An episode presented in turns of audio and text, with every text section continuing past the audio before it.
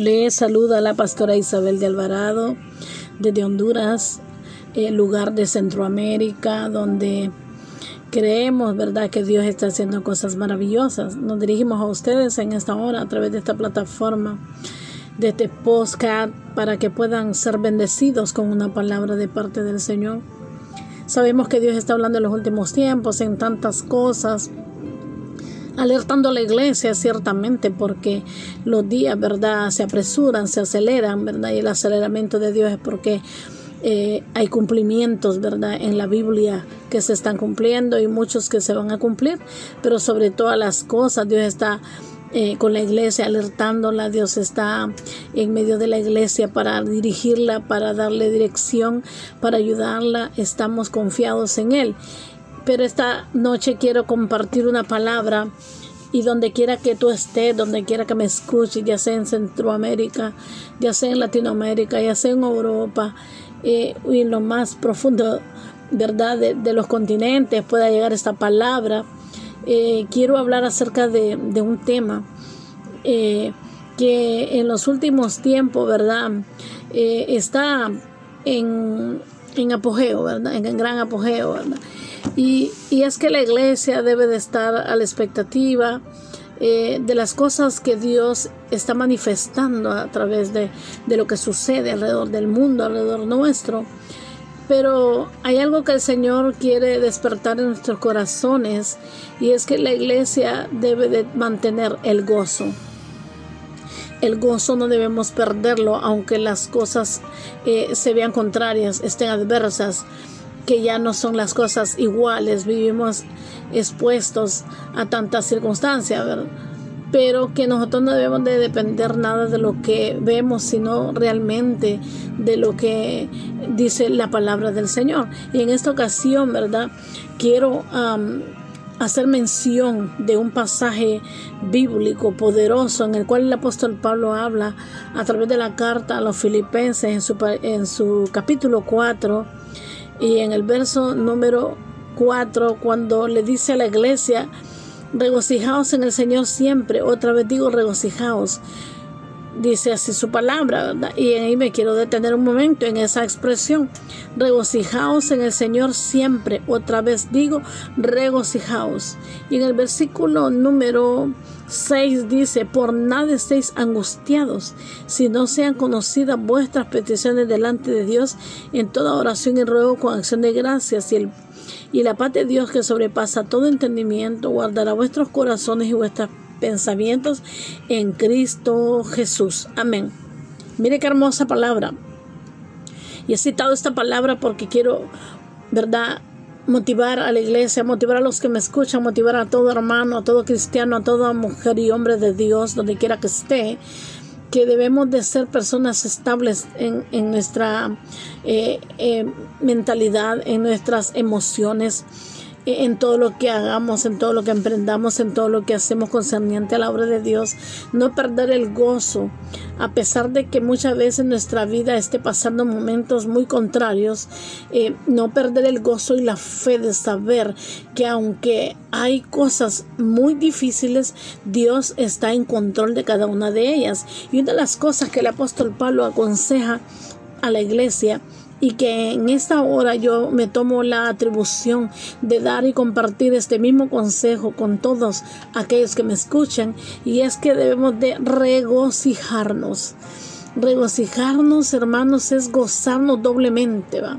Que el regocijo del Señor sea nuestra fuerza, que el regocijo del Señor sea nuestro aliciente, sea nuestra fortaleza, que el gozarnos en Dios sea lo que nos trae ánimo para avanzar, ánimo para seguir, ánimo para poder ayudar a otros que estén tal vez en condiciones muy precarias, en condiciones emocionales, porque si hay algo que ha afectado al mundo es en, en su vida eh, emocional, ¿verdad? Eh, mucha gente enferma eh, de, de la ansiedad, de la depresión de la tristeza, de la angustia, de momentos apremiantes. La gente está indispuesta, la gente está con los nervios, pues como decir un, un dicho muy popular, con los nervios de punta, porque no sabemos qué pasará mañana, no sabemos qué pasará de aquí a, unos días, de aquí a una semana, de aquí a un año, no sabemos, pero hay algo importante que como pueblo de Dios y yo me aferro a esa palabra eh, de, de la escritura, que el Señor Jesucristo nos dejó plasmada en su palabra, dice, eh, yo estaré con vosotros todos los días hasta el fin del mundo. Y me aferro a esa palabra y quiero compartirla contigo. No estamos solos, aunque miremos, ¿verdad?, que el mundo está acelerándose con pasos muy agigantados en todo a lo concerniente a lo que estamos viviendo, ¿verdad? Eh, son días bien tremendos en los cuales estamos preocupados por la salud nuestra, por la salud de los que nos rodean, por la salud de nuestra familia, por la salud de nuestros mejores amigos y, no digamos por la salud de la iglesia. Entonces, eh, son cosas que nos han quitado por un momento y nos han robado la paz interior, ¿verdad? La paz que solo el Señor sabe dar. Porque humanamente declinamos, hay momentos en que declinamos y es ahí donde debemos detenernos y decir por qué tengo que declinar si yo tengo un Dios que ha prometido estar conmigo, por qué tengo que declinar y angustiarme cuando yo sé que Dios ha prometido nunca abandonarme, por qué tengo que angustiarme si Dios ha prometido llevarme de la mano. Y es eso que te quiero decir, iglesia. La Biblia dice regocijaos como el apóstol Pablo lo dijo, regocijaos una y otra vez, regocíjense en el Señor, porque si, si las cosas que estamos viviendo son el cumplimiento profético de su palabra, quiere decir que el Mesías, el Señor Dios Todopoderoso, el Yeshua Hamashiach, el gran Rey de Reyes, el Jesucristo de la Gloria, como tú lo quieras llamar con todo amor, respeto y sublime eh, lealtad, eh, él nos está advirtiendo porque Él no hará nada sin antes revelarlo a sus hijos. Entonces esta noche quiero decirte, porque bueno, en mi país es de noche, por eso te digo de noche, pero no sé qué hora es en tu país. La hora eh, en este momento no es tan relevante, pero quiero decirte que donde quiera que me escuches, quiero animarte a que te regocijes en el Señor y te aferres a su palabra, te aferres a sus promesas, te aferres al cumplimiento profético de, que, de lo que Él dijo que haría y lo está haciendo. Él está llamando la atención del mundo para que nos volvamos a Él porque el mundo convulsiona en tantas cosas, el mundo corre de allá para acá y de aquí para allá porque el mundo no sabe qué hacer, mas nosotros los que conocemos al Señor tenemos una respuesta, tenemos un camino, tenemos una solución tenemos en quien refugiarnos. Jesucristo el Señor es nuestro refugio. La palabra de Dios lo dice, ¿verdad? La palabra del Señor nos, nos insta a que podamos creer en esa palabra que Él derramó cuando dice, ¿verdad? Que el que habita al abrigo del Altísimo morará bajo la sombra del Omnipotente.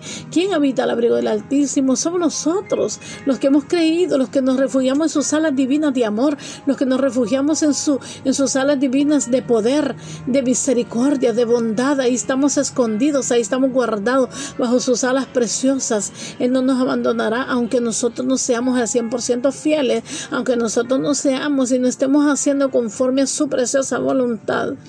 Él siempre está con nosotros. Hay una promesa derramada sobre la iglesia. Hay una promesa que dice, Señor, no te dejaré ni te desampararé. Pero para todo eso tienes que curar ánimo, iglesia, y regocijarte en medio de las circunstancias, y regocijarte en medio del dolor, y regocijarte en medio aún de las cosas tan adversas y negativas que están alrededor de tu vida.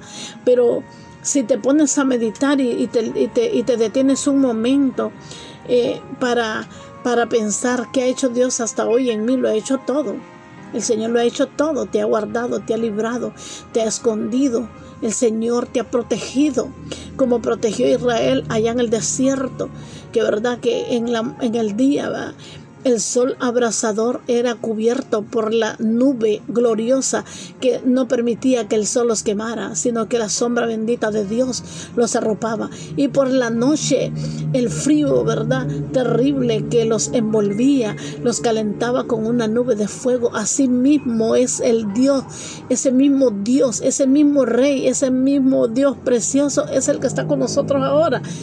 Mira cuánto llevamos de este problema mundial de esta enfermedad.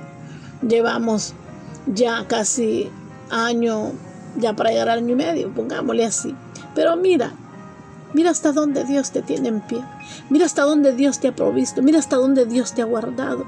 Hemos visto llorar y sufrir a mucha gente. Y yo meditaba en esas cosas y decía, Padre, este se fue, este se fue, el otro hermanito se fue, el otro amigo se fue y esto. Y yo meditaba, Señor, ayúdanos, Padre, a comprender las cosas. Y, venía a mi pensamiento una palabra y decía, Padre, cuántas personas se han ido. Y es que en realidad el que tiene el control es el Señor, Él sabe por qué se los ha llevado. Porque ni una hoja de un árbol se mueve sin su permiso sin su presencia. Es por eso que esta noche te insto, regocíjate, regocijémonos, gocémonos, alegrémonos. Y, y, y, Pablo decía estas palabras a la iglesia, que no nos angustiáramos por nada, aunque van a llegar momentos de angustia, pero podemos estar seguros que aún en los momentos más apremiantes el Señor va a estar ahí para darnos consuelo, fuerza, ánimo, aliento. Vas a tener adversidades, no solamente por las circunstancias que vivimos, tenemos muchas cosas personales que nos afectan mucha contrariedad, muchas veces aún en medio de, un dolor eh, global que se pueda estar viviendo en esta tierra, siempre habrán personas opositoras que se levantan para hacer daño. Y nosotros debemos de saber que Dios está en control aún de aquellos que son contrarios a nosotros, porque hay personas que no han entendido que Dios está hablando al mundo entero, que Dios está hablando y nos dice prepárense iglesia, prepárense. Y por eso yo digo, regocijémonos y preparémonos, gocémonos y alegrémonos, porque el Dios, el Dios que prometió que un día vendría, Él vendrá, vendrá, el amado de las naciones vendrá. Pero mira, no solamente Pablo dijo que se regocijaba, también el salmista escribió miles de años atrás, ¿verdad? Muchos años atrás, si podemos decirlo. Eh, David, un hombre escritor hermoso, ah, el dulce cantor de Israel, escribió una palabra en el Salmo 30, me llama poderosamente la atención cuando David escribe en el verso 11 del capítulo 30 de Salmos, has cambiado mi lamento en baile y me quitaste la ropa áspera y me, vestiste de alegría. Por tanto, cantaré a ti gloria mía y no estaré, no estaré callado. Jehová Dios mío, te alabaré por siempre. Mire qué palabra la que está cantando y, es, bueno, en, todo caso este es un canto. Eh, creemos que David lo cantaba, aunque no conocemos la melodía, el sonido de, de esa canción, pero era un canto, dice la palabra del Señor, ¿verdad? Que él escribió estas palabras tan hermosas. Has cambiado mi lamento en baile. hermana y hermano, no sé qué situación estás pasando, no sé por qué procesos la vida te ha permitido pasar. Pero la palabra de Dios llega un momento en que se detiene todo y dice el Señor, cambia tu lamento por el baile Danza para el Señor, canta al Señor, alégrate en Él, gózate en Él. Alegrémonos en el Rey de Gloria, en aquel que un día vendrá, porque vendrá el Rey de Gloria y su palabra dice que se abran las puertas, ¿verdad? Porque el Rey de Gloria vendrá, el prometido vendrá y nosotros tenemos que regocijarnos. Mire lo que dice el Salmo 24, mire qué cosa más hermosa. Dice, eh, alzad puertas vuestras cabezas y alzado vosotras puertas eternas y entrará el Rey de Gloria. ¿Y quién es este Rey de Gloria? ¿Quién es el, quién es este Rey que entrará?